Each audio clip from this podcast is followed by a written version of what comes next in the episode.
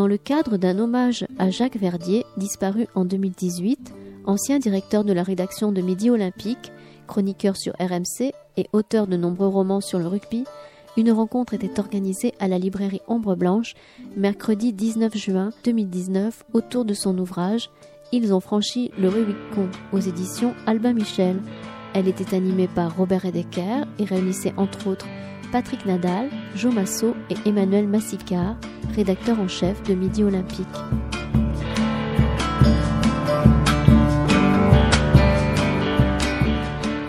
Bien donc, euh, Manuel Massicard vient d'arriver.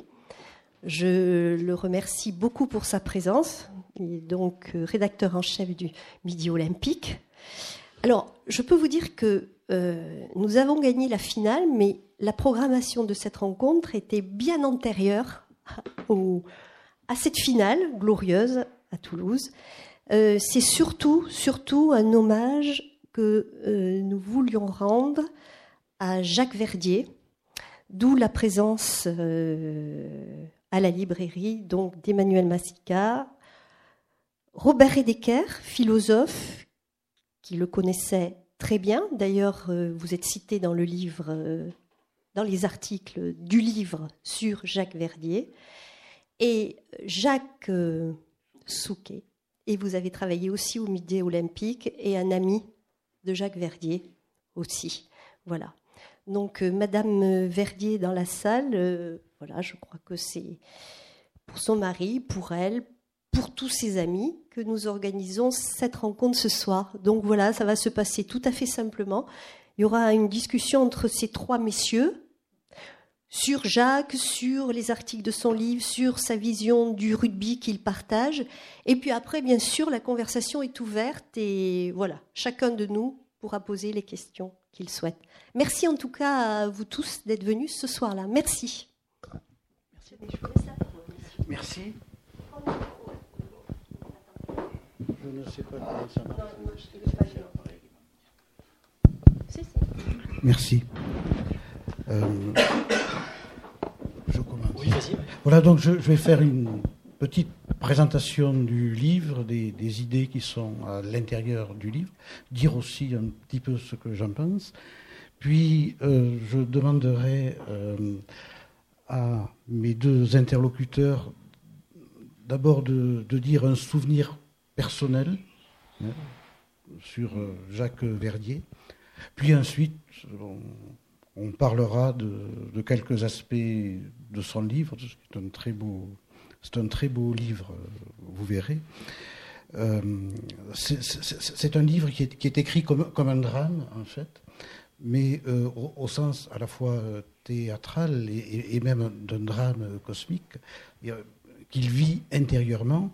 Le drame, c'est le déchirement entre ce qu'il a aimé ou qu'il continuait d'aimer, à quoi il a joué également, et ce que c'est devenu. Hein, et, c'est un drame de grande ampleur. Alors je veux dire que ce livre est à la fois euh, un testament, et euh, j'espère ne pas créer trop d'émotion chez Caroline en le disant, euh, des mémoires euh, d'outre-tombe. Alors je vais expliquer ces deux aspects. Bon, je, dis mémoire d'outre-tombe en écho aux qualités d'écriture qui ne se voient pas dans le titre, mais je vais parler du titre aussi, mais qui se voient dès qu'on ouvre le livre, aux, qualités d'écriture qui hantait euh, tout ce qu'a fait Jacques Verdier dans son travail de journaliste, très très soucieux.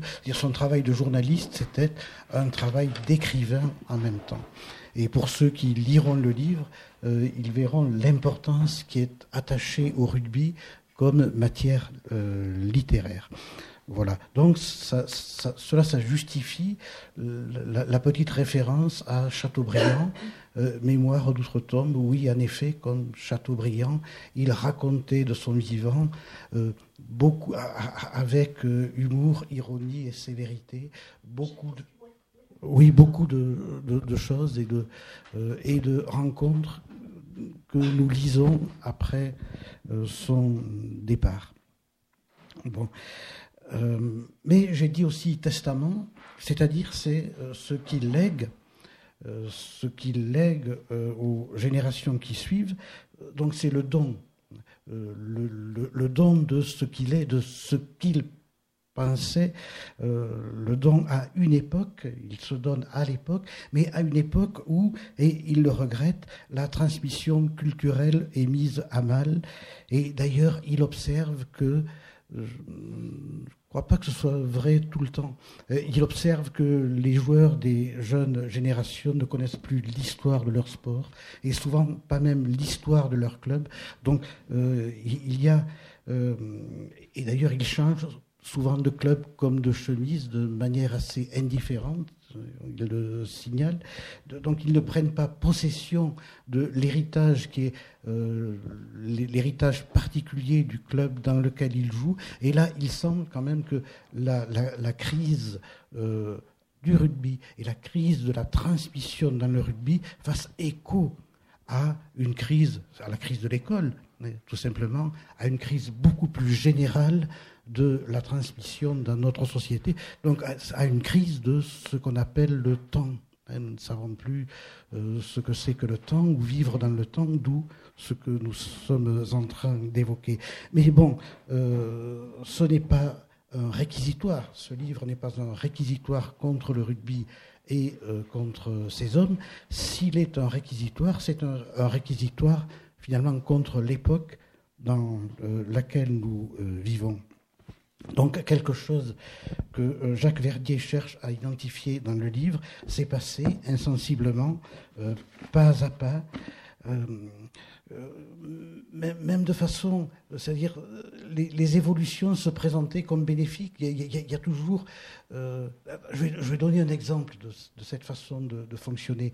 Ce, matin, quelqu'un m'a dit, je me révoltais contre l'idée d'une privatisation des routes nationales, et quelqu'un m'a dit, euh, mais comme ça elles seront mieux, entretenues. Donc il y a un faux bon sens.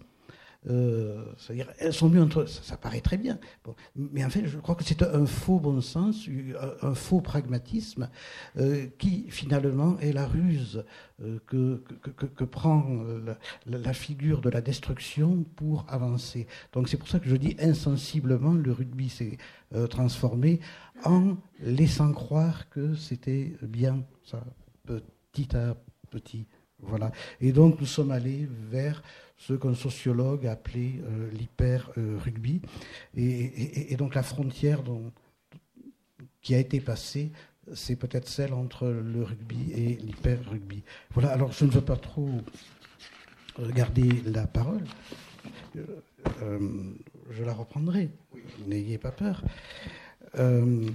Je voulais d'abord euh, demander par qui commencer par. Euh, c'est Jackie, c'est Manu le patron. Alors, je vais euh, mettre sous un cache toutes mes convictions et on va faire du jeunisme. On commence par le plus jeune. Alors, un souvenir personnel de Jacques Verdier. Un souvenir 1000, 10 000 en espace de, de 15 ans, 20 ans qu'on a passé ensemble. Il y en a beaucoup. Euh, d'abord, merci euh, pour ce moment. C'est précieux et euh, ça correspond à l'esprit que, Jacques avait toujours véhiculé au, sein de la rédaction. Un souvenir, le premier, en voyage, en reportage avec lui en 96 en Argentine, où on a passé des soirées et des soirées à discuter rugby, également écriture, littérature, euh, jamais sans avoir l'air d'y toucher. Et puis, euh, c'était euh, ma première tournée et avec un autre journaliste de Midi Olympique, Philippe Oustry, que j'étais pas encore à Midol à l'époque. Et il m'avait pris avec eux, Jacques en faisait partie largement, comme si j'étais de la famille, comme si je faisais partie du Midol. Et de ce moment-là, il ne m'a plus jamais lâché jusqu'à la fin. Et les souvenirs, c'était ceux d'une exigence par rapport à son sport, par rapport à son métier, par rapport à l'écriture tout simplement. On dit souvent qu'un journaliste est là pour euh, informer. Euh, ça a toujours été vrai, ça a toujours été dans l'ADN de Midi Olympique. Mais euh, Jacques a fait le lien entre cette notion d'écriture, cette notion de transmission. On n'était pas journaliste à Midi Olympique comme on pouvait l'être ailleurs. C'était un, moment de tout le temps. le rapport au temps est important. Et il y avait cette notion de, de plume à porter. On ne pouvait pas écrire différemment Enfin, il fallait écrire différemment des autres. Et ça, c'est une culture, un héritage qu'on a porté avec Jacques et qu'on essaye de porter un peu différemment, évidemment, aujourd'hui. Oui, donc je vais lui apporter, rebondir sur lui. Ensuite, je te demande un, souvenir. Oui, c'est que je, crois que, je crois pas, j'en suis sûr, que le rugby a été, a été avec, à égalité avec le cyclisme, qui est ma grande passion, plus que le rugby sans doute, un sport euh, littéraire, très très très très lié à l'écriture. Et euh, Verdier insiste longuement sur certains noms. C'est Julien Gracq qui est son maître en écriture, Julien Gracq, euh, Kléber Edens, Denis Tillinac, Jean Giraudoux, Antoine Blondin, Pierre Sansot, moi j'aime beaucoup Pierre Sansot, Samuel Beckett, Jean Lacouture, René Moriès, Pierre Macorlan, Guy Lagorce, Jean-Pierre Royard-Sabal, que j'ai croisé tout à l'heure dans la rue, mais qui n'a pas pu venir, Michel Serres, qui vient de décéder. Donc, euh, ils ont écrit sur le rugby, et j'avais envie de dire, ils ont écrit pas en surplomb, mais dans le rugby. Ça, c'est euh, important. Dans, c'est-à-dire que leurs écrits font partie, euh, au même titre que les grands matchs, de l'histoire de ce sport. Voilà. Euh, une chose pareille est-elle possible aujourd'hui? Dans, ça, indique donc une sorte d'immanence de, la littérature au rugby, et cela, s'est perdu. Je, crois que la, notion qui permet de comprendre cette intériorité de l'écriture au rugby, c'est la notion de style. Voilà. Jacques Verdier avait du style et il aimait le style. Il parle beaucoup de Mazo. Mazo, c'est le style par excellence, Joe Mazo. Voilà. Et euh, bon, donc je, voulais apporter cette précision. C'est ça, c'est euh, du style, c'est une façon de regarder le jeu différente, euh, d'être dans l'action, d'être dans l'écriture. et puis il y a une forme de liberté. On était foncièrement différents, on n'était pas obligé de penser comme les autres. Euh, il nous disait souvent à la rédaction euh, soyez pertinent sur l'analyse technique et, impertinent sur l'écriture, impertinent sur l'information. Ne restez pas là où on vous dit d'aller. Et, c'est ce qu'on retrouve euh, aujourd'hui dans, ce bouquin. Il était allé à contre-courant des modes. Le rugby est magnifique, tout est réussi, il y a beaucoup d'argent, beaucoup de caméras, beaucoup de monde dans les stades ce professionnalisme, il l'a, il l'a porté. C'est, euh, ça a été la réussite de Midi Olympique sur les 20 dernières années, mais c'était aussi euh, le revers de la médaille pour lui. Alors, un souvenir personnel ou deux? Tout à l'heure, tu as parlé d'Australie ou de Nouvelle-Zélande. bonsoir à tous. Je, suis désolé, je, suis un ancien combattant du rugby. Euh, je suis là, pas par hasard, mais grâce à Caroline, pour je ne sais pas quel verbe euh, employer, pour me substituer à Joe Mazo et Patrick Nadal, qui, qui eux sont d'authentiques champions. Moi, j'étais un modeste joueur de, de l'Ariège. Demi de fermeture? Ça, c'est les copains, oui. tu sais, Jean Giraudoux, dans sa description, disait que la, proportion idéale entre les hommes, c'était derrière un joueur plein de, sang-froid, hein, de calme et de sang-froid. C'était l'arrière. Mais ils m'ont foutu à l'ouverture parce qu'il y avait un bon coup de pied, mais mes trois quarts centres, ils n'ont jamais. On, se rencontrait dans la rue, après on ne se connaissait pas.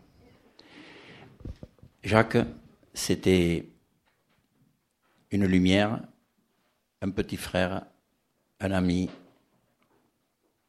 un grand seigneur. Et à la présence de Caroline, je dois ajouter ces trois fistons, parce que vous allez voir, tout est lié. Et ils n'ont qu'un défaut, c'est que comme leur père, ils sont petits, moches et mal foutus, quoi. Mais ça, qu'est-ce que vous voulez C'est la descendance, on peut pas, peut pas lutter. Et si, si j'ai mis le pied au plus haut de l'étrier pour un journaliste comme moi de base, qui, qui a débuté à 40 ans, hein, journaliste, vous voyez un peu ce que c'est. de 20 à 40, j'étais un modeste instit du fin fond des Pyrénées ariégeoises. Où ça? Ah, je, je sais pas si- me l'as dit, mais il ne le savait pas. C'est pour ça que je dis où ça, de- À Suc et Saint-Tenac, canton de Vic de Sceaux. Oui, j'allais en Andorre à pied, oui, oui, oui. Mais, mais pas pour, euh, pour le rugby. Euh, en- le, 30, le, le 24, 24 juin 1990, 22, il est né le 22 Première bêtise. Jacques était parti en tournée en Australie.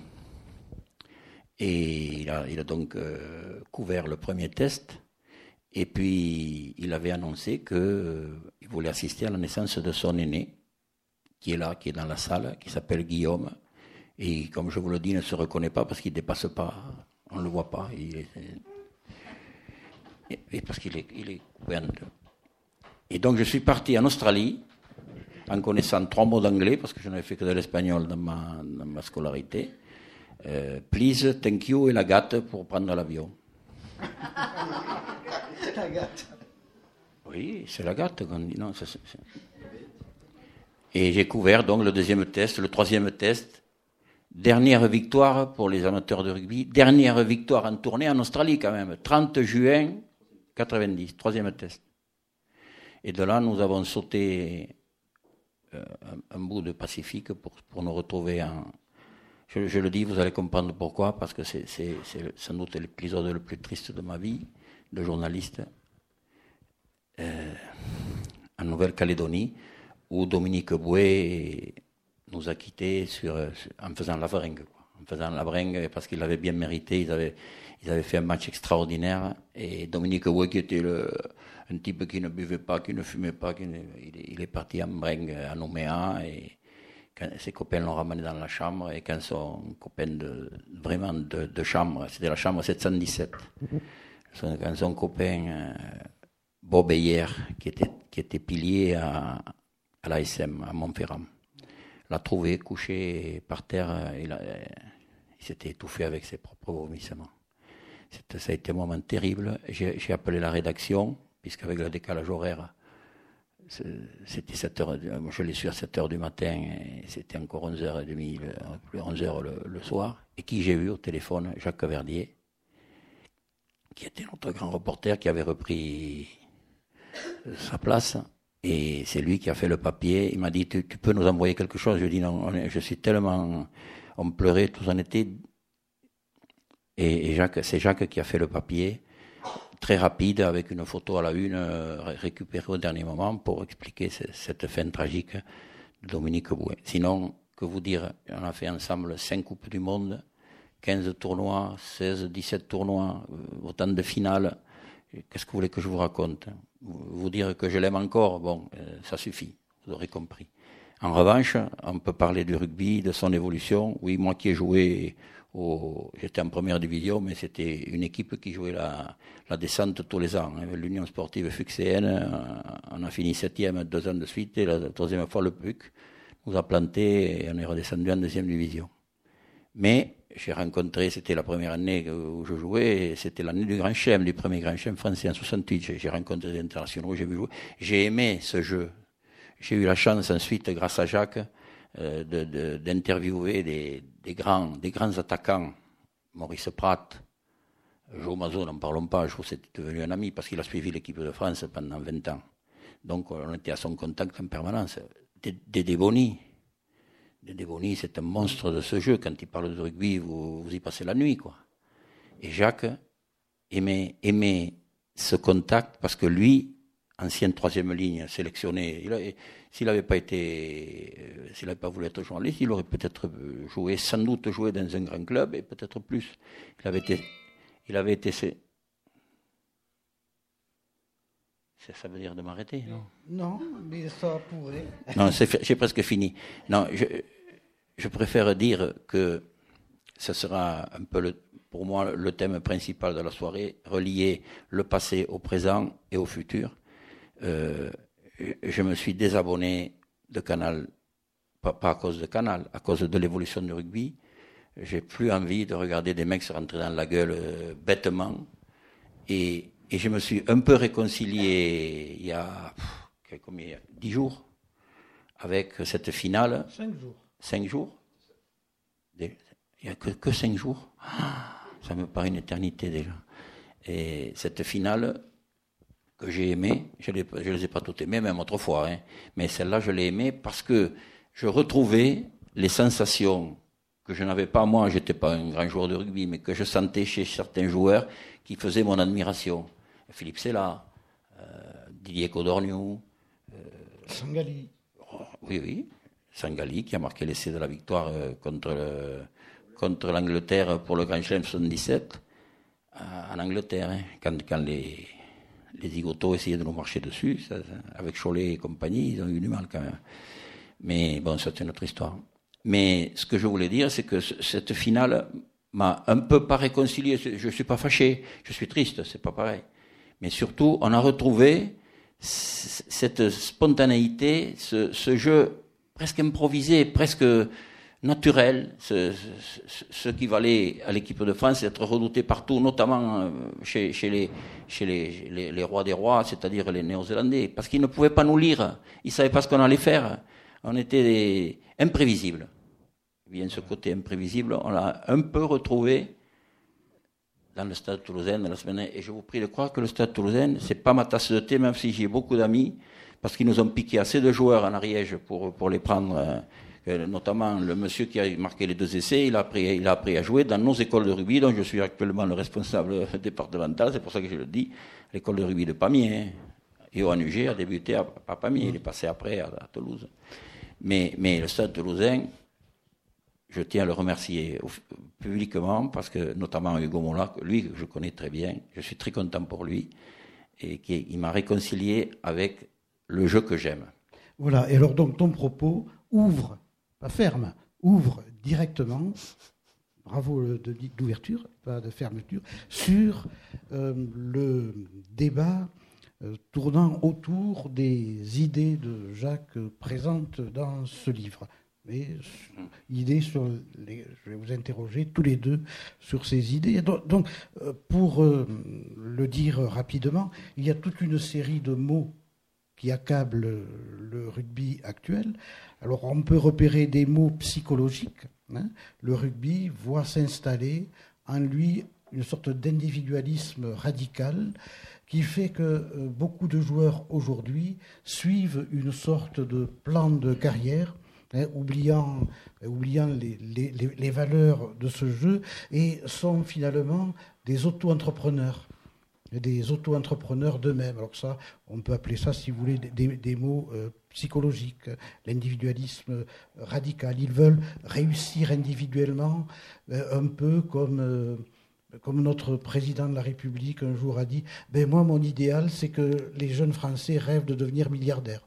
Voilà, c'est un peu de, de, cet ordre-là, sa mentalité, réussir. Alors, mais des mots économiques aussi, parce que ce, sport se laisse dévorer euh, petit à petit par le, business, euh, l'univers du, du, business, euh, etc. Des mots que je vais appeler des mots anthropologiques. et les mots anthropologiques, c'est la lente transformation du joueur de rugby après 1995 en ce qu'il appelle une sorte dans, le livre de, de bodybuilder avec la pharmacopée, etc.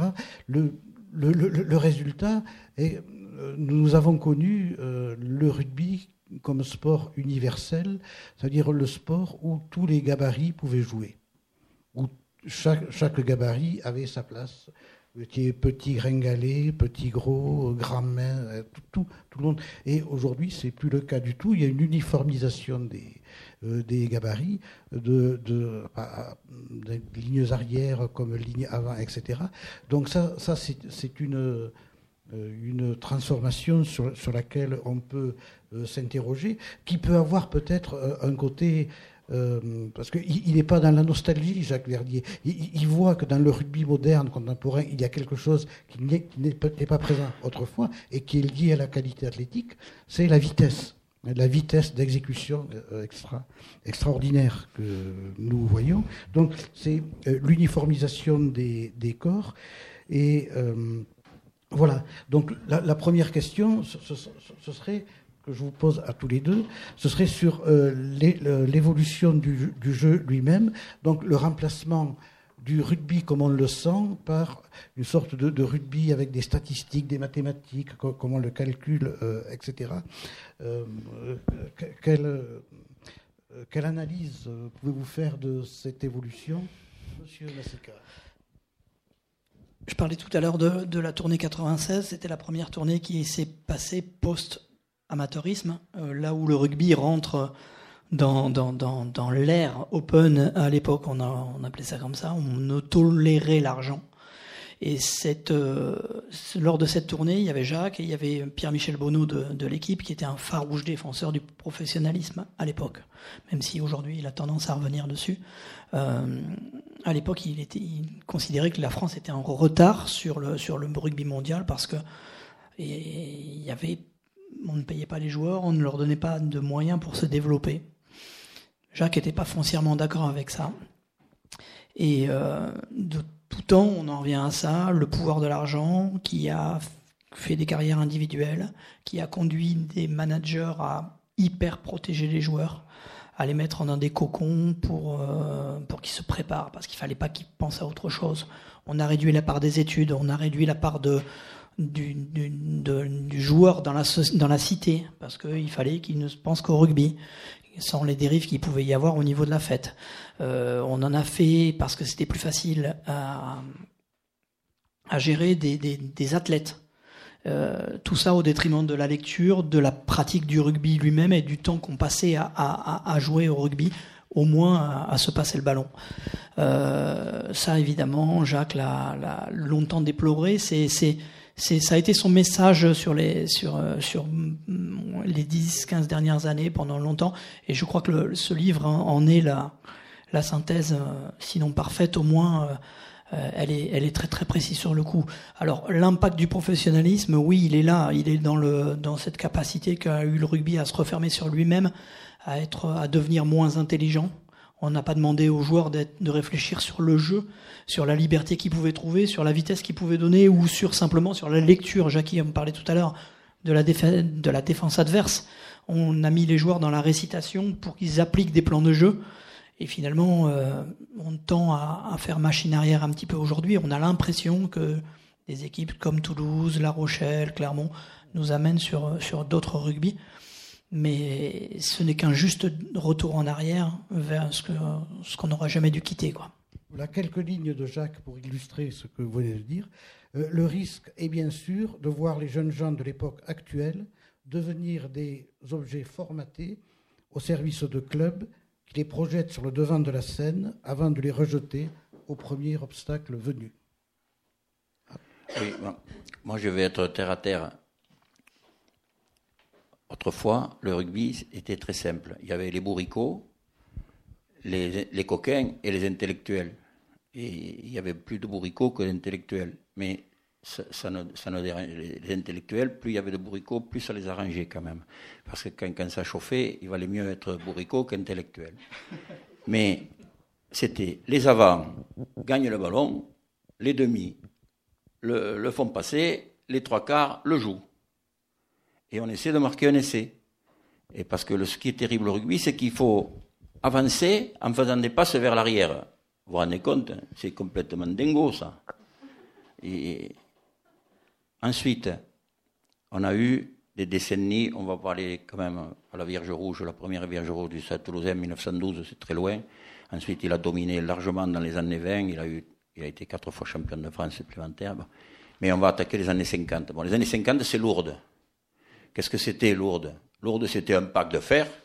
Parce que moi, j'étais entraîné par Manterola. Saint-Giron, je peux vous dire qu'on euh, ne faisait pas trop de passes euh, dans le vide, hein, parce que sinon, on faisait des pompes après. Hein. Et Gaël Lafont, enfin, Domecq, Barthes, euh, Jean Pratt.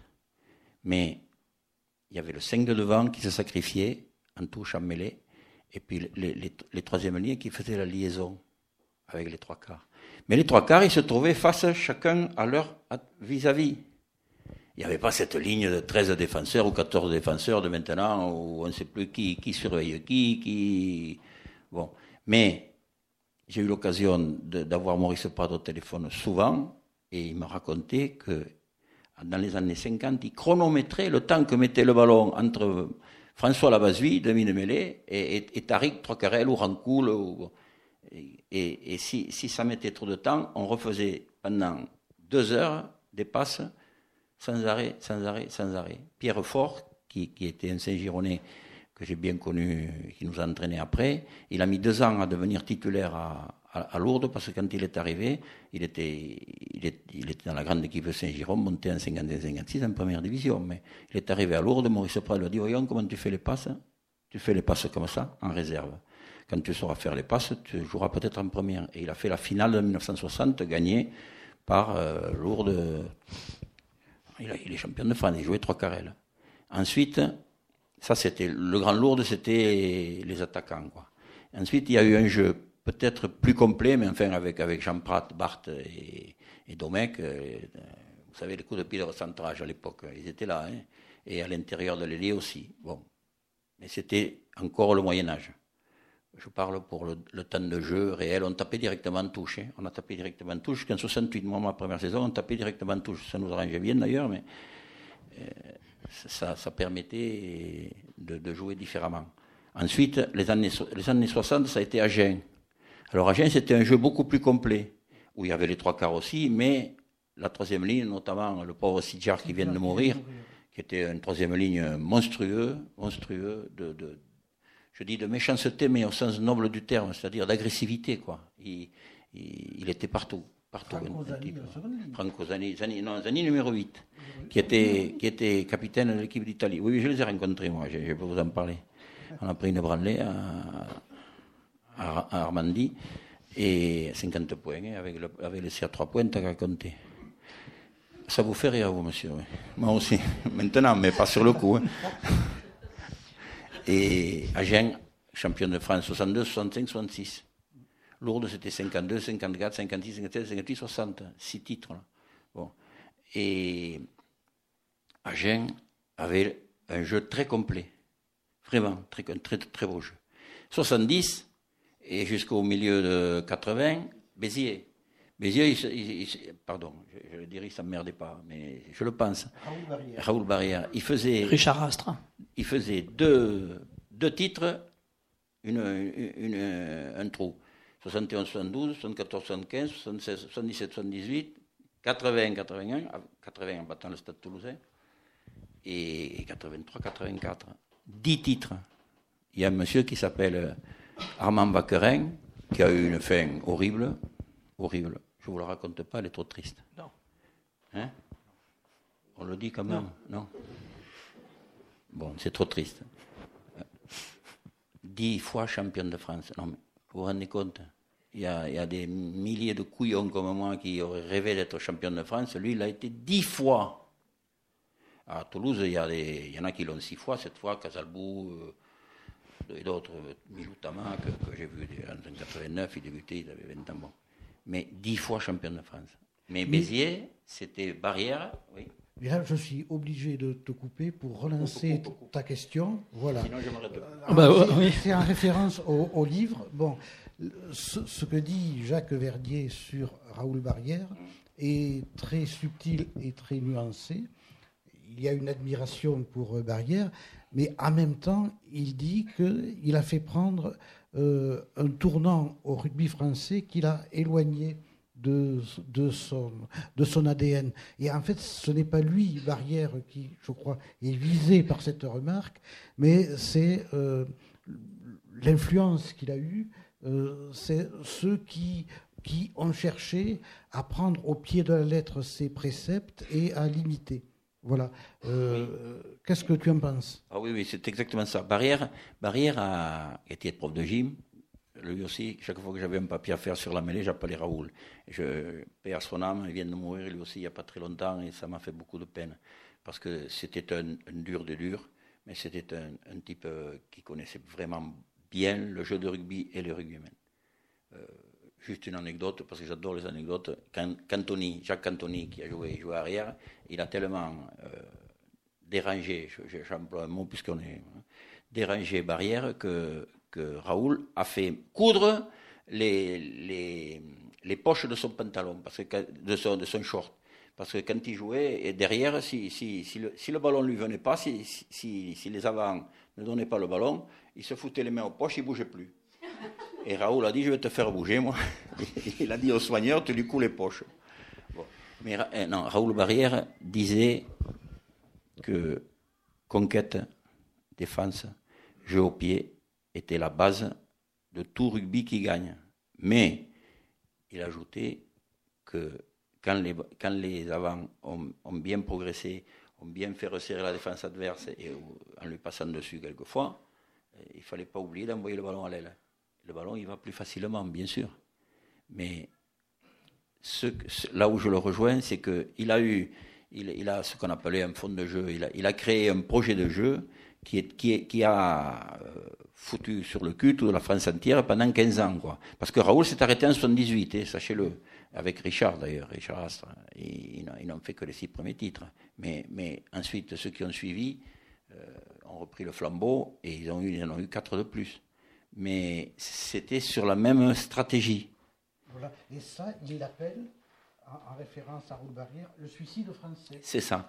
Et, et, de la même façon, plus tard, Jacques Fourou, que, que j'ai eu la, la prétention d'avoir connu un peu dans cette fameuse tournée de. Ça a été sa dernière tournée, 90. Hein, et Jacques, c'était les kilos et les centimètres. Les kilos et les centimètres. Des blacks, euh, c'était. C'était dire, ça a été le premier pack à 800 kilos. 800 kilos, ça paraissait énorme déjà. 8, 8 types, enfin en moyenne, 100 kilos de moyenne, vous vous rendez compte, ils sont à 900 maintenant. Et les trois quarts français, ils sont à 90-95. Mais heureusement qu'il y en a quelques-uns maintenant. Même les blagues reviennent en arrière. Regardez la, la différence. Alors, je voulais terminer là-dessus. Ensuite, il y a eu le Stade toulousain. Le Stade toulousain, à partir de même en 80 déjà, mais surtout 84, 80, enfin 85, 86, 89. Puis avec euh, ça, c'était Pierrot Villepreux, Jean-Claude Scrella et déjà Guy Noves en 89. Et là, je venais de, débuter comme journaliste et je leur avais demandé l'autorisation d'assister à tous les entraînements du mercredi avec opposition. Et ensuite, je mangeais à leur table ou quand je les entendais discuter de rugby, c'est là qu'ils m'ont ré réconcilié avec le rugby de haut niveau. Et croyez-moi, écoutez euh, des dialogues entre euh, Pierrot Villepreux, euh, Jean-Claude Scrella et Guy Novès, vous ne perdez pas votre temps. Hein. Vous, si vous engrangez, ensuite vous, vous, voyez des choses que d'autres ne voient pas forcément. Par exemple, en 89, est-ce que vous vous souvenez de laisser de, de, de Charvet. Oui. Bon, mais l'essai de Charvet, c'est que Pierrot. Il y a des murmures là-bas, qu'est-ce qui se passe? Sur, C'est Codor, sur, sur, une passe de Codor, de Codor New, et, et, et Pierrot Villepreux avait vu dans les, dans les vidéos de Toulon que, quand il y avait une pénalité loin, qui n'allait pas être tentée, comme on tapait en touche, la plupart des, défenseurs se mettaient sur le, bord de l'autre côté touche, moitié de terrain côté touche. Et en jouant vite de l'autre côté, il y, avait, un trou. Et effectivement, Charvet l'a pris, et, et Galion a été à deux doigts de le rattraper, qui allait vite aussi. Mais ils ont perdu le match là-dessus. Un match euh, final magnifique. Voilà. Alors ce rappel de, des idées de Barrière et de Fouroux euh, amène à euh, essayer d'approfondir euh, la question de l'évolution morphologique euh, des joueurs, l'uniformisation des gabarits, quel que soit le poste opposé, au détriment, semble-t-il, de la grâce ailée qui soulevait d'enthousiasme alors, enthousiasme, il faut le prendre euh, au sens étymologique, hein, c'est être enlevé par les dieux, être, être soulevé. Donc, il, y a, quelque chose de, païen, euh, dans le mot. Donc la grâce, elle est de, de, des joueurs légers, chevaux légers, qui soulevaient d'enthousiasme le public. Alors la, question que je voudrais vous poser, euh, cette évolution euh, est-elle euh, une fatalité ou bien euh, le rugby pourra-t-il rendre une place à des joueurs plus, plus gracieux? Sur la grâce, je ne sais pas, sur, sur la vitesse et sur l'agilité, le savoir jouer avec le ballon et avoir des mains aussi, on va en parler peut-être tout à l'heure. Bouger dans les airs. Oui. on a déjà fait machine arrière. On est déjà en train de, de, de, revenir à des, des, profils de joueurs moins, moins lourds du haut, moins bloqués des épaules, avec peut-être plus de jambes, plus mobiles. pour jouer davantage dans les espaces. Ça, ça fait un an, deux ans que même depuis 95 chez les, Néo-Zélandais. Et nous qui, Français, avons tout mis pendant longtemps, vous l'avez dit, sur, euh, sur le physique et notamment la puissance des avants qu'on a mis aussi derrière pour, pour tout muscler, on est aussi en train de faire, me semble-t-il, machine arrière. Euh, on le voit avec Toulouse, c'est ce qui explique la non-sélection de Bastaro pour la Coupe du Monde oui. Oui, oui, oui, oui, oui, sur le temps de déplacement, sur le temps de réaction, euh, sur les choix de jeu qui sont faits par l'équipe de France aujourd'hui, demain pour, pour, pour aller en Nouvelle-Zélande plutôt, euh, pardon, au Japon. Euh, on peut penser que, que Mathieu Bastaro ne rentre plus aujourd'hui dans les, dans, les, dans les canons du poste. Hein, au moins pour les futurs sélectionneurs. Mais on voit que un jeune comme Rattez à La Rochelle, plus fin, plus mobile, euh, Colby à Toulouse.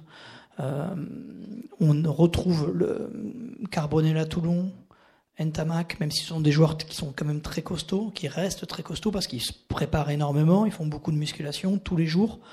La base du rugbyman aujourd'hui, c'est de faire de la musculation et après ils jouent au rugby. Euh, sauf que depuis quelques années, c'est ce que Jacques déplore totalement dans son livre, depuis quelques années, on commence à revenir un petit peu à l'envers. Et toi, l'évolution morphologique Mais si les Déboni étaient là, vous verriez que c'est une troisième ligne. Hein. C'est pas un pinceau de l'année. Hein. C'était une troisième ligne des années. Euh. Mais, mais quand il avait le ballon au centre avec son frère Guy, euh, Denis Lalanne avait trouvé cette formule magique. Le meilleur des deux, c'est celui qui n'a pas le ballon. Quoi. Et il trouvait toujours une solution pour, euh, pour mettre la défense adverse en, position de défaite, de défaite. Mais on était en, face à face. il faut être à la fois sévère et compréhensif pour, pour le rugby professionnel. Euh, il se trouve que le rugby a été annoncé officiellement professionnel, au fait Open, c'était vers le 24 ou le 25 août 1995. Euh, il n'y avait personne à la rédaction, sauf Bibi Lolo, et notre rédacteur en chef de l'époque me dit écoute, démerde-toi, France, France 3 va avoir la réaction de Midi Olympique, tu dis ce que tu veux, je m'en fous, euh, démerde-toi. Et, j'ai eu l'excellente idée de dire que je ne croyais pas du tout au rugby professionnel. Je disais, ce c'est pas possible que le rugby devienne professionnel. Hein. On a tous un boulot. Bon, bien sûr, il y en a qui, ont, des, sous un peu par côté, euh, qui, ont un bistrot, qui ont, qui, euh, d'accord ou un petit chèque euh, en début de saison. Dans, ma propre équipe, ça existait. Donc, nous, on avait un bon paysan. Il n'avait pas besoin de faire de muscu, lui. Mais lui, il avait une paire de bœufs chaque année, quand. Je ne sais pas si vous voyez ce que ça coûte. Une paire de bœufs en début de saison. Il n'y a pas de prime, rien. Non, non, non. Je veux une paire de bœufs. Moi, je n'ai pas demandé de paire de bœufs parce que j'avais rien à en faire, mais il ne me l'aurait pas donné quand même. Mais ensuite, il y a, pour moi, le joueur charnière entre l'ancien temps et le nouveau, c'est Philippe Sella. Philippe Sella, c'était pour moi un des vraiment des plus grands joueurs de l'histoire de rugby français. D'autres pensent à Serge Blanco, je les comprends, mais pour moi, Serge Blanco, il n'était il pas assez collectif. Je l'ai tellement vu deux fois faire euh, feinte de passe à deux contre un, mais marquer l'essai, que je le disais, il marque l'essai, on ne peut rien lui dire. Ou il tapait par-dessus l'arrière, pareil, avec un copain démarqué à côté, mais il marquait. Euh, j'étais à, Brisbane quand il marque ce fameux essai de 100 mètres quand même. Hein. Il prend le ballon, de, c'est Henri Sanz qui lui envoie le ballon sur une mêlée à 5. Il, franchit la ligne en tenant le ballon, il le porte en face en 12 secondes, c'est un dixième quand même, avec tous les Australiens aux fesses. Euh, et compagnie qui, faisaient 11 ou 100 mètres. Mais Philippe Sella, c'était le physique, l'intelligence de jeu, c'est-à-dire il avait tout ce qu'il fallait, les appuis, ce qu'on appelle les appuis, et l'explosivité. Et ce qui manque maintenant à l'équipe de France, c'est des gens explosifs, comme on a vu le samedi dernier, entre le moment où les avants ont, recentré un peu la défense et ont progressé, et tout d'un coup le ballon est parti sur l'aile, et ça allait très vite, avec des gestes magnifiques, des passes sur un pas, des, des ballons ramassés. Et ça, les Blacks ont de nouveau quelques années d'avance. C'est à nous de les rattraper. Ce que tu dis, c'est intéressant, mais c'est important. Euh, on ne peut pas dire que le rugby professionnel tel qu'il est construit aujourd'hui euh, est un drame et qu'il fait fausse route surtout. Effectivement, il y a toujours eu des physiques importants au rugby. Euh, il n'y a pas eu que des petits joueurs à l'image de, de Gachassin. Euh, de tout temps, il y a eu des joueurs costauds devant et derrière. Spanghero. Spanghero, oui. Euh, même euh, Marc-Andrieux au centre. Euh, donc il y a, y, a, y a, toujours eu du monde assez costaud. En revanche, euh, depuis quelques, enfin, sur les dernières années, on est allé, je pense qu'on est allé à un point de non-retour sur la, sur la puissance physique en plus de, la dimension physique des joueurs, on a cherché une, ultra puissance et euh, qui a amené euh, les joueurs à aller chercher le duel direct plutôt que la passe. Et on n'a pas réfléchi, on a tapé dedans, on s'est blessé, on s'est beaucoup blessé. Euh, et on a rendu quelquefois le rugby bête con tout simplement. Et depuis un an, on est en train de faire machine arrière. Et, oui, et puis je suis un, un, un, ennemi intime du top 14. Quoi. Parce que le top 14, c'est la, la, négation de l'esprit du rugby. Le top 14, c'est il faut gagner. Mais bien sûr que quand on joue, c'est pour gagner. Mais c'est pas pour gagner n'importe comment. C'est pas pour gagner en, en, se, en, se, rentrant dans la gueule pendant 80 minutes en attendant que l'arbitre vous foute une pénalité. C'est oublier que c'est un jeu. C'est pas possible. Le rugby est, est d'une noblesse autre qu'un que, que rentre-dedans permanent. Il, faut quand même. Mais, mais on peut, on peut s'appeler Robert Paparamborde et être qui a joué trois quarts centre aussi à Pau, être un pilier hors norme. Pauvre, pauvre Patou qui, qui, est mort lui aussi jeune. Et, mais quand il prenait le ballon derrière, il était capable de faire une passe comme un trois quarts centre. Euh, vous aviez Cali, euh, Califano que j'ai vu débuter.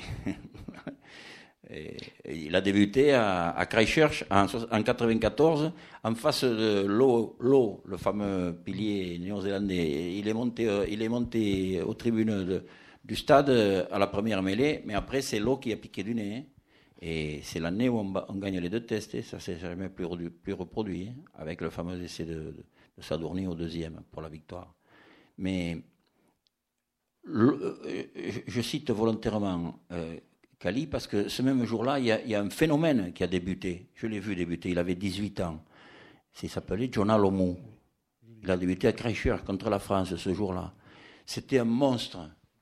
Un monstre et, un garçon charmant et adorable, vraiment, qui lui aussi qui est mort très jeune. Et Lomu a été tellement mauvais ce jour-là parce qu'il n'a pu utiliser que sa propre, son propre physique. Ils l'ont viré. Les Blacks, il a attendu un an pour apprendre à jouer au rugby, parce qu'il venait du 7, apprendre à jouer au rugby. Et l'année d'après, en Coupe du Monde, en nouvelle, là, là, il a fait un malheur, notamment en demi-finale contre l'Angleterre. Je vous jure, quand vous voyez ces Anglais, parce que les Anglais, on les aime, on les aime pas, moi je les aime pas, mais c'est quand même eux qui ont inventé le rugby et ils savent y jouer.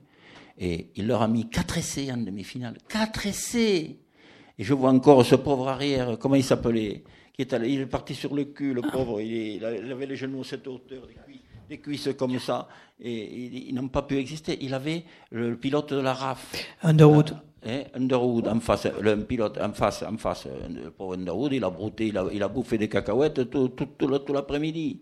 C'est monstrueux. Et là, ça a fini, et je, je, je m'arrête là. Oui, parce que je te pose une question. Ça a fini de, de, de, donner dans la tête des gens qu'il fallait des monstres pour, pour, marquer des essais. Mais non, et s'ils marquaient des essais, c'est parce que ses copains s'étaient sacrifiés pour gagner le ballon, pour le lui transmettre, et, et, et un soutien encore s'il avait fallu. Jackie, tu, tu, dis il faut gagner, mais il faut gagner beau. Il faut gagner euh, joli. Euh, ça, on l'a souvent entendu à la rédaction. C'est Jacques défendait ça. Oui. Mais, mais, mais euh, la finalité, c'était pas le beau. C'était le respect du rugby, le respect du jeu. C'est pas ça la vérité? Oui, et puis la dérive du top 14, ça a été, ça a été toutes ces combines ce qu'on appelait les combines. Chaque équipe avait des combines. Alors, le, le, côté fermé qui vient après le premier centre ou l'arrière qui s'intercale. Enfin, c'était des combines, mais il y en avait deux, trois comme ça qu'on utilisait euh, quelquefois sur des lancements de jeu, c'est-à-dire les premiers temps de jeu après la conquête.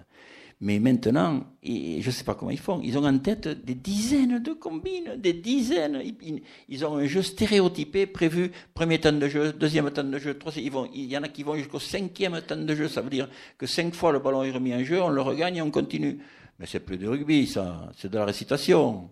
Mais alors, ton opposition au top 14, euh, peut-être euh, est-ce euh, lié à ce que Jacques Verdier, dans son livre, appelle la mort des terroirs.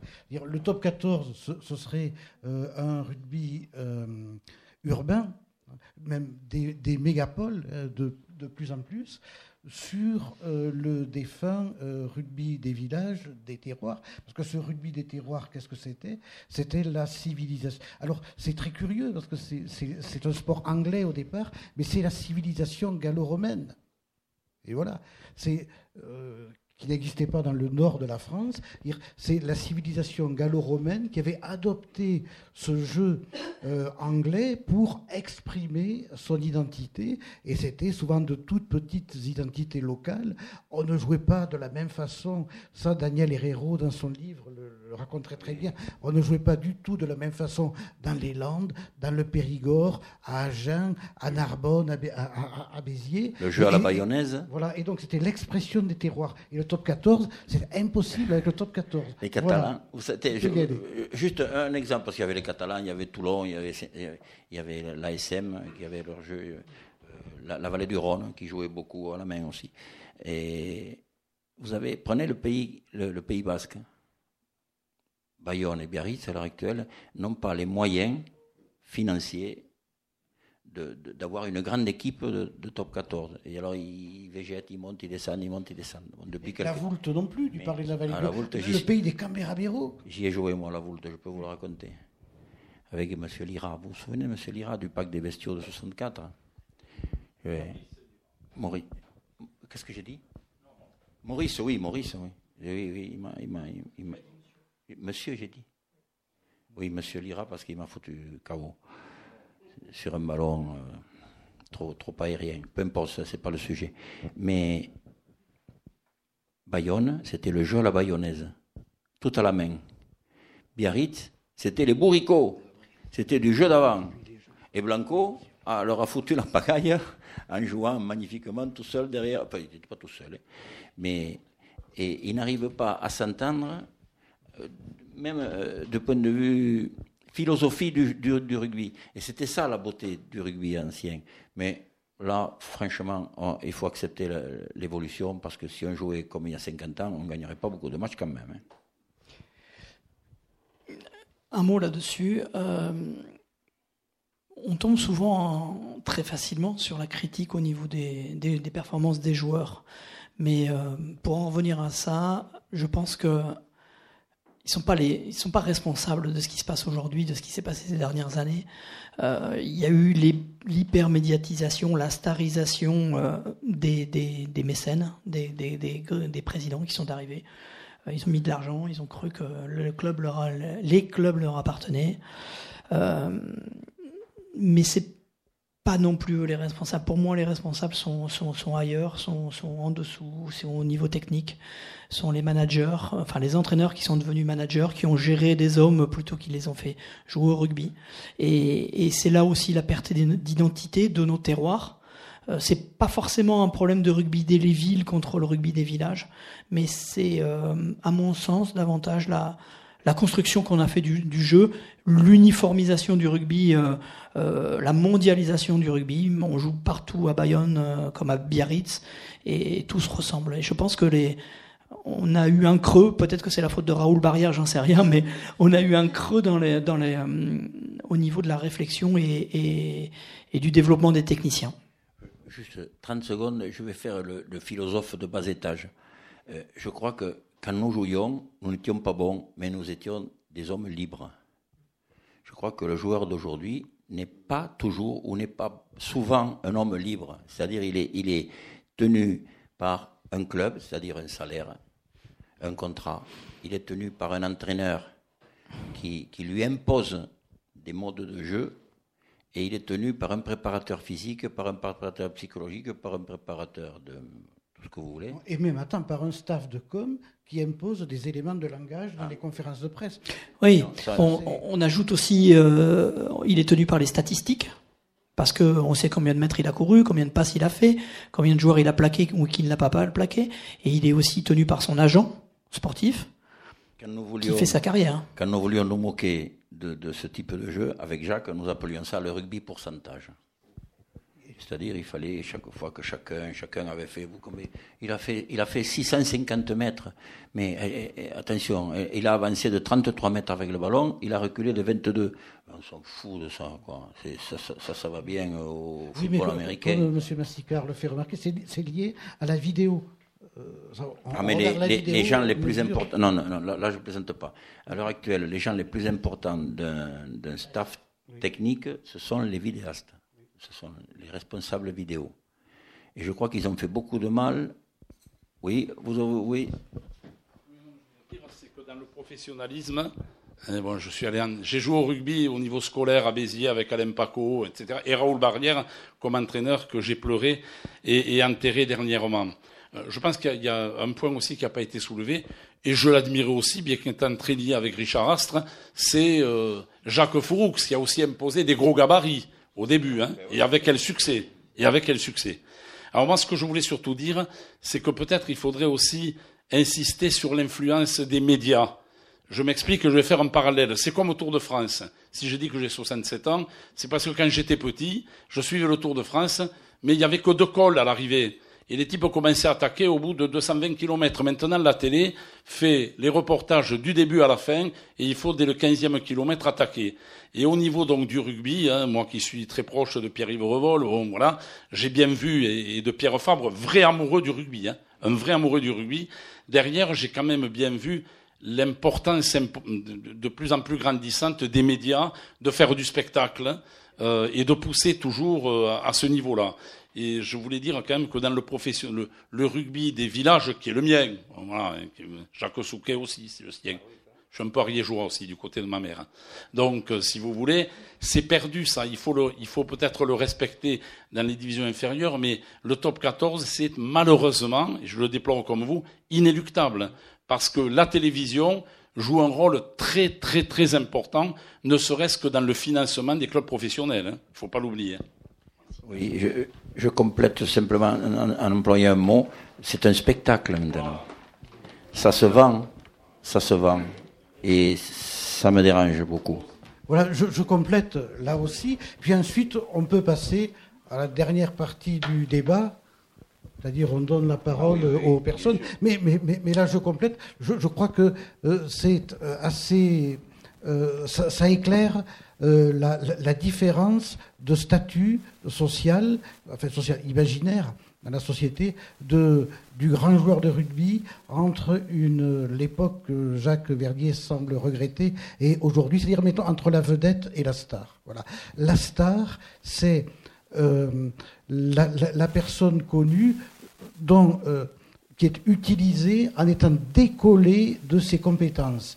Alors on va, euh, on va créer un imaginaire tout à fait artificiel au- autour d'elle pour lui faire faire de la pub, pour du jambon, pour- pour tout ce que vous voulez. Et ça n'a rien à voir avec la personnalité.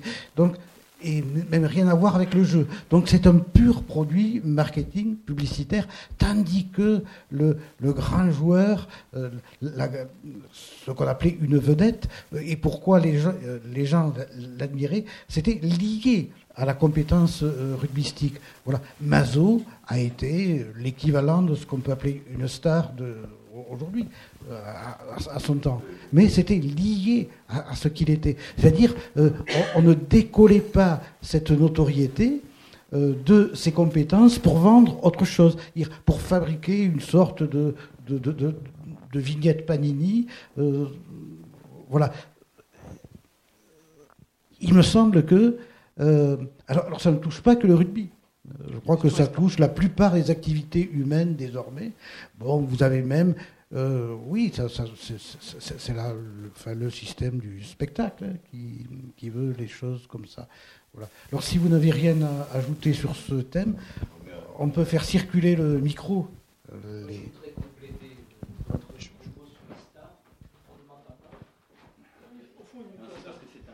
Bon, je voudrais compléter votre propos sur la star parce que euh, au-delà des, deux caractéristiques que vous avez relevées, euh, la compétence et, la reconnaissance, il y a aussi quelque chose qui est lié au milieu dans lequel il se trouve et dans lequel il évolue.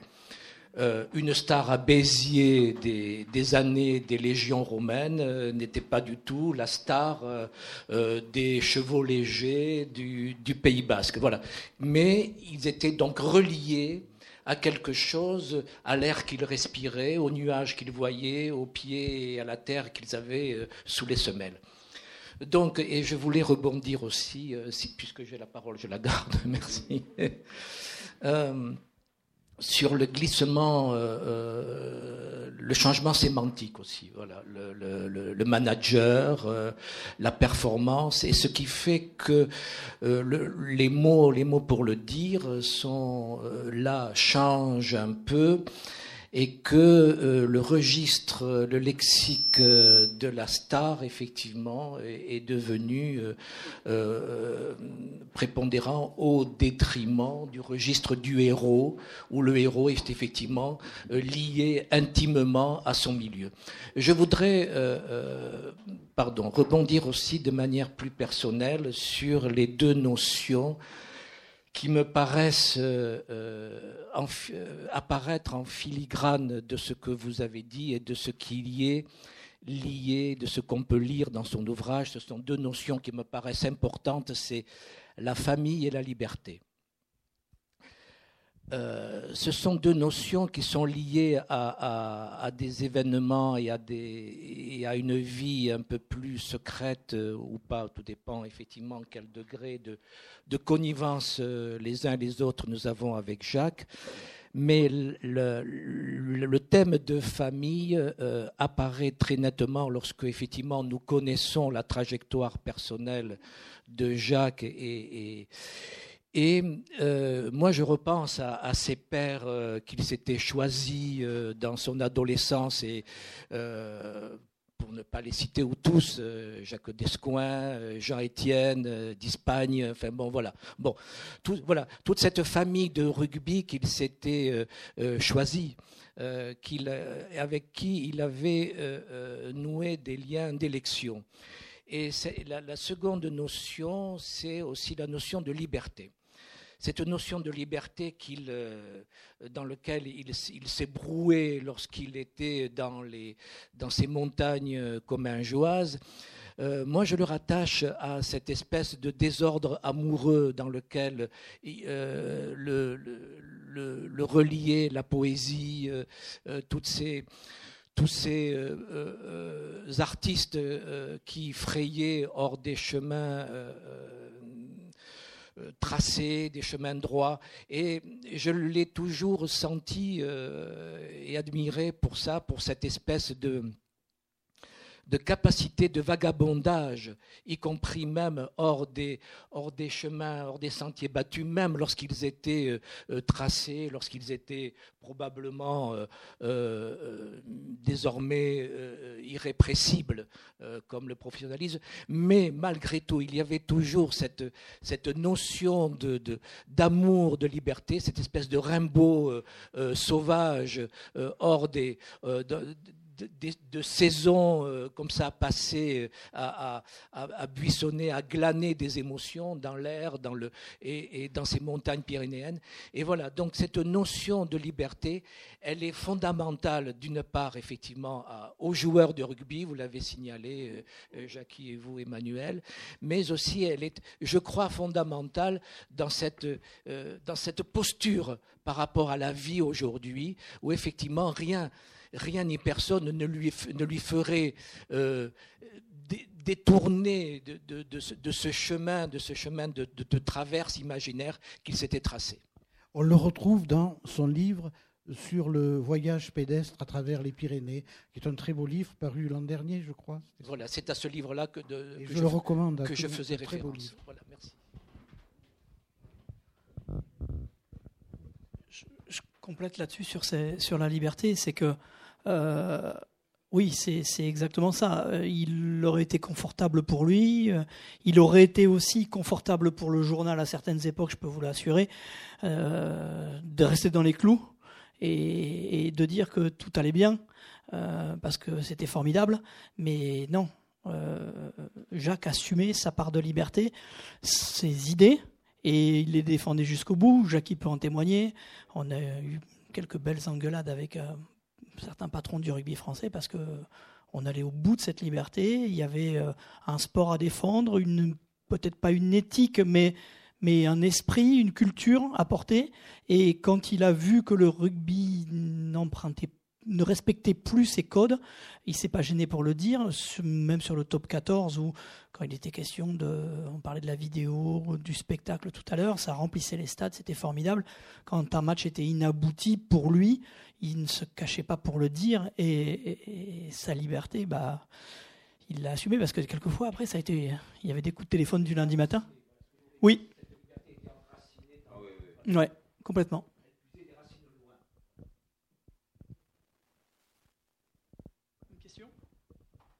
réflexion? Question, réflexion Oui. Euh, oui, j'ai vu, la, couverture du bouquin. Euh, j'ai vu que les poteaux, c'était des, seringues. Alors, je ne sais pas s'il n'y a pas une campagne de vaccination ou peut-être c'était un combat de, Verdier. c'est une fusée qui va démarrer.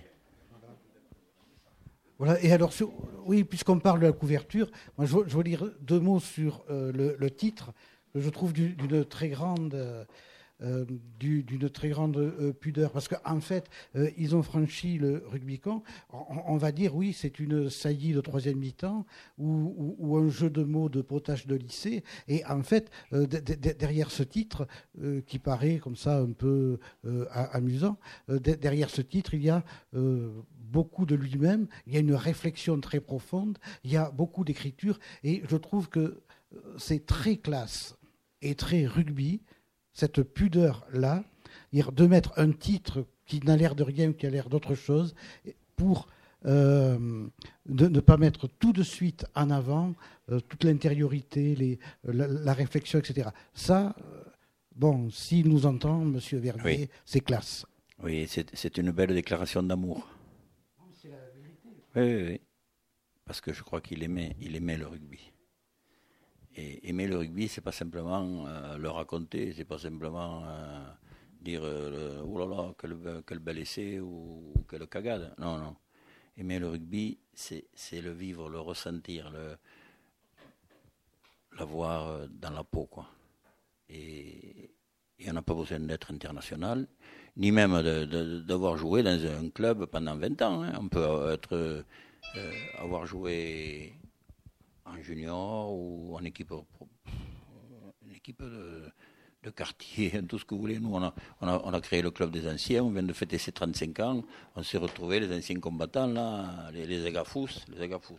La c'est la bardane, vous savez, le, coup qu'on se jette quand on est gamin et qui se colle aux amis en patois de chez nous, c'est les, les agafous. C'est parce qu'ils s'accrochent jusqu'au bout.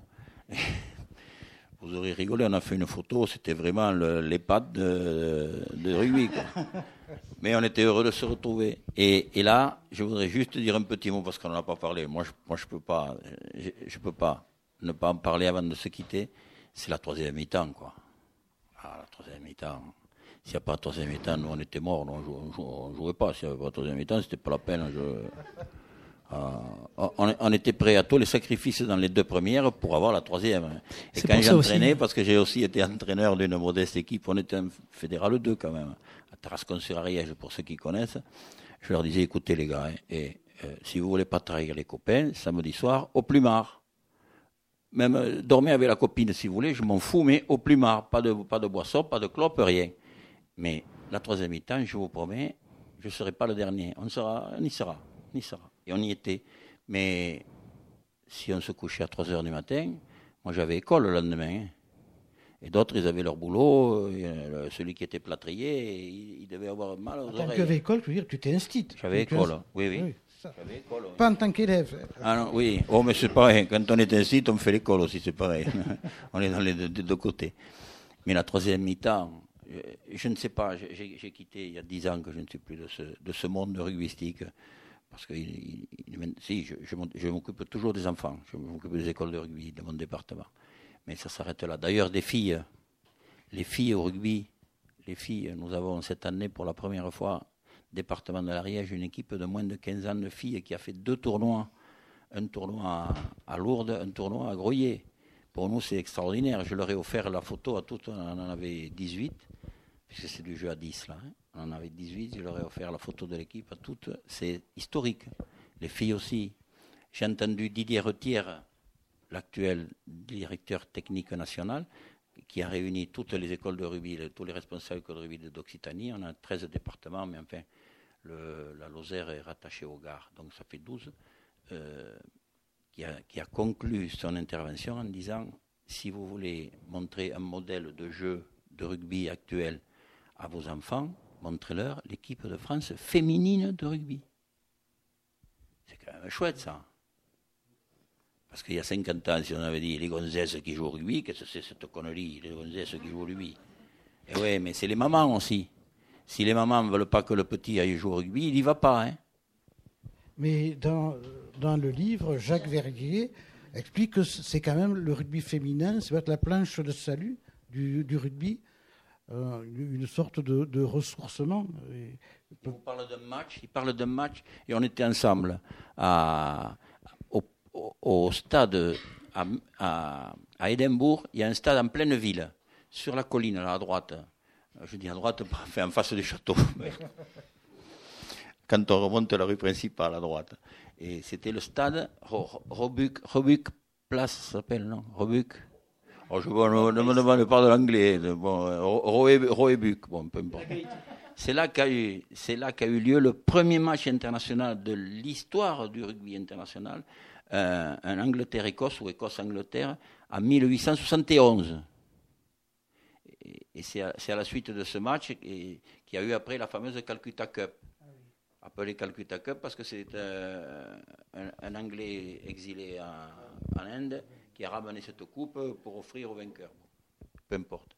Mais les filles de, l'équipe de France, il n'y avait, y avait même pas, elles ont chanté la Marseillaise a cappella pour, avant, d'entrer sur le terrain. Là, elles s'étaient alignées avant de commencer le match. Et à la fin, c'était magnifique parce que j'en ai vu plusieurs matchs des équipes. J'allais les voir souvent, les filles, les filles et les anciens. Et elles chantaient Amenez-moi au bout de la terre d'Aznavour. Elles se mettaient au centre du terrain, elles chantaient ça, qui pleuve, qui va, toutes. C'était magnifique magnifique. Elles aimaient le rugby. Et, l'amour du rugby, c'est la seule chose qui compte aujourd'hui, parce que je ne suis pas sûr que tous ceux qui gagnent euh, des dizaines de milliers d'euros, certains par mois, d'autres par trimestre, d'autres peut-être seulement par an, mais c'est déjà pas mal, je ne suis pas sûr qu'ils aiment vraiment le rugby. Ils aiment sans doute leur métier, mais métier et rugby, ça me gêne un peu, quoi. Ça me gêne un peu. Je ne sais pas si un sport peut devenir vraiment un métier. Mais là, c'est une. J'ai philosophé. euh, C'est vous le. Pardon. C'est l'ancien combattant qui parle. C'est une autre forme d'ascenseur social. Ça va plus vite. hein. Oui, mais l'ascenseur social, quand la carrière est finie, il se casse la gueule quelquefois. Tandis que nous, quand, quand, quand, quand tu jouais dans un club, le- on te donnait un boulot, même si c'était employé municipal ou, ou dans un- une, une- une usine, et tu le gardais jusqu'à la fin de tes jours. Tu comprends l'ascenseur social C'est une autre approche de, de l'ascenseur. Ils font que monter. Il va falloir qu'ils apprennent à redescendre et à, pour remonter sur une autre carrière derrière. Allez, des questions. Euh, Y a-t-il des questions, des remarques? Sont quand même plus forts que les joueurs d'avant. Ils sont aussi techniques que. Moi, j'ai vu. Ah, les- ah, mais- Ils font des passes sur un pas. Ils sont tout à fait. Ah, non, non, mais là-. C'est parce qu'on ne leur demande pas de le faire qu'ils le font pas. Non, non, mais je vais vous dire, là, je suis entièrement d'accord, mais plus que ça. Ils Moi, je suis sont- pas d'accord. sont- ah, moi, pour moi, oui. hein. Ils sont. Oui, oui, oui. Bon. Pas tous, pas tous. Mais, mais Bastaro, c'est Nonou qui le lui a appris à le faire. Et non, non, non, mais c'est bien. Il, Mais en- il- en même ça a temps- été un bon élève. Hein. Voilà, en même temps, ces deux dernières années, quand on a vu l'équipe de France jouer, notamment à l'automne dernier, euh, et puis même contre l'Irlande et contre l'Italie, on se dit, mais voilà des joueurs, en, en particulier des, des, des trois quarts. Or, c'est pas vrai du tout. Euh, qui ne savent plus faire de passes, qui, qui les ratent toutes, ou qui oublient que c'est un, jeu de passes. Mais c'est c'est pas vrai. Quand, bon, quand on voit qui sont ces, ces trois quarts, euh, et, et pourtant c'est ce que l'on voit sur le terrain. En fait, le. Pardon, Jackie. Le, le- C'est vrai sur la technique individuelle du joueur. On peut considérer qu'ils savent tous faire des passes et euh, ils n'en font pas beaucoup, certes, parce que les plans de jeu euh, euh, ne leur demandent pas de les faire. Euh, là où il y a une grosse défaillance, et on en revient à l'organisation, c'est sur le projet collectif et la mise en place des mouvements collectifs, euh, où euh, le peu de temps qu'ils passent sur les terrains ça commence à changer évidemment, mais c'était vrai, ce marqueur, il était vrai ces dernières années. Euh, peu de temps passé euh, sur le terrain euh, pour se préparer collectivement, beaucoup de temps dans l'individualisation de la, préparation physique et, et- et individuelle, enfin technique, et donc dans l'appréciation du mouvement collectif, il y avait beaucoup, beaucoup de défaillances, à mon sens. Oui. C'est pas le Allez. lourd à l'entraînement dont Mal- il parlait tout à l'heure. On l'a vu samedi soir euh, sur la finale ou même sur la demi-finale. Il y a eu, il y a- certes, c'était des matchs en ballon, mais il y a quand même eu beaucoup de déchets avec beaucoup de passes derrière qui étaient données, livrées derrière ou qui arrivaient en bas. Euh, Oui, ça, ça arrive souvent quand même. hein. Oui. Et, et le juge de touche n'a pas fait dans l'avant, heureusement. Ouais, c'est ça. Euh, Je, je peux dire une dernière vacherie, après je me tais. Non. J'ai beaucoup de respect et d'amitié pour Pierre Villepreux, qui, a ses qualités et ses défauts. Certaines ne peuvent pas le piffrer parce qu'ils ne comprennent pas ce qu'il dit. Quelquefois, c'est vrai qu'il, il est- comme tous ces profs de gym, euh, euh, quelquefois, qui ont leur, jargon. Et, mais pourtant, Pierre Villepreux, quand vous l'écoutez, vous avez l'impression que, que vous connaissez mieux le rugby après qu'avant. Pierre, Pierrot avait, a toujours, Jacques l'a, Jacques l'a cité, ce- cette expression. Une expression, moi, que je trouve extraordinaire, la seule qui vaille dans le rugby, c'est l'intelligence situationnelle. C'est très con, il s'est fait foutre de lui. Moi, j'ai été de ceux qui l'ont soutenu, mais alors, euh, quelquefois violemment. Il dit, ah, ben, l'intelligence, oui, Kono, tu sais ce que c'est l'intelligence situationnelle. Regarde, et qu'est-ce qui nous manque aujourd'hui? Et qu'est-ce que les, certains joueurs du Stade Toulousain ont eu samedi dernier? Cette capacité de transformer un ballon ordinaire en essai. En courant en travers, en ramassant le ballon euh, co- comme avec une chistera, peu importe. Mais au bout, il y avait un arrière-joueur, d'accord, bien fait.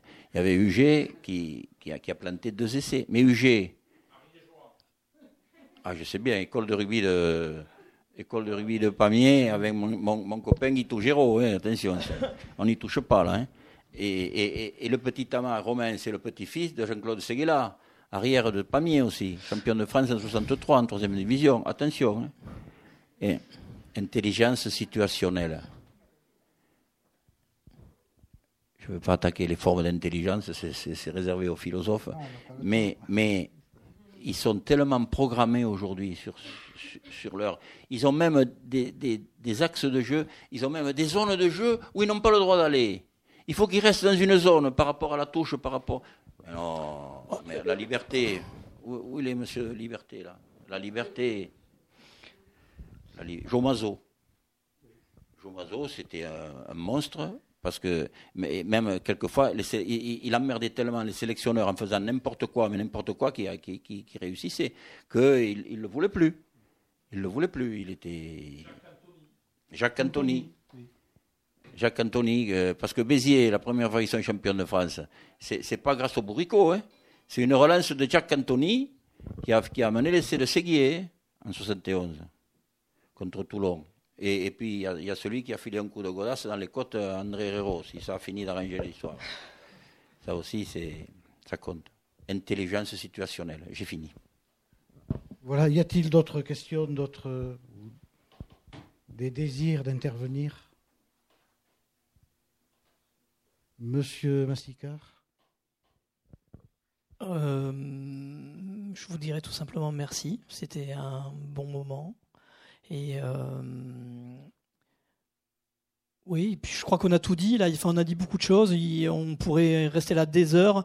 Jackie nous parlera encore de Béziers et de l'Ariège, mais bon, euh, c'est pas grave. Non, on a. Je pense qu'on a fait la liberté, l'intelligence, le plaisir de l'écriture, le plaisir de la lecture, le plaisir du jeu, le plaisir de la troisième mi-temps. Euh, en a parlé au rugby, mais c'était vrai quelques, fois. On a fait quelques troisième mi-temps à la rédaction. Euh, voilà, ça, c'était aussi Jacques, et, c'était c'est un grand plaisir de partager ça avec vous. Merci. Voilà, et il reste le plaisir de lire ce livre, qui est un livre de profonde réflexion sur le rugby est le prétexte finalement d'une profonde réflexion sur le monde contemporain, ce que deviennent les hommes, sur l'individualisme, on dit tout à l'heure, etc. Et en même temps, euh, tout cela se, se, passe dans le cadre d'une sorte de, de, jointure, parce que c'est le style qui finalement est le joint dans ce livre entre euh, le rugby et la littérature, comme si l'auteur du livre, quand il y avait une seule chose, le style hein, pour l'auteur du livre qui, qui, faisait l'amalgame entre ces deux univers qu'il aimait tant, ou les deux univers qu'il aimait euh, autant l'un que l'autre. Merci pour... Euh, Merci.